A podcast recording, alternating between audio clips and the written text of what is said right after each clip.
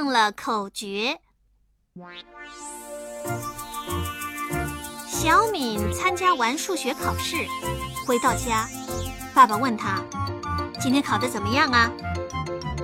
小敏难过的说：“爸爸，其他题目我都做出来了，只有一道乘法算术题，我我实在做不出来。”爸爸生气的说：“我叫你好好复习，你只知道玩。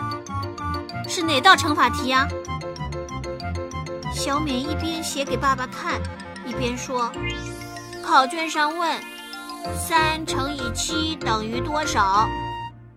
可是我把三乘以七的乘法口诀给忘了。”爸爸问：“那么，最后你是怎么答的呀？”我想啊想啊，想了很久，就是想不出来。这个时候，交卷的铃声响了。我就不管三七二十一，写了一个五。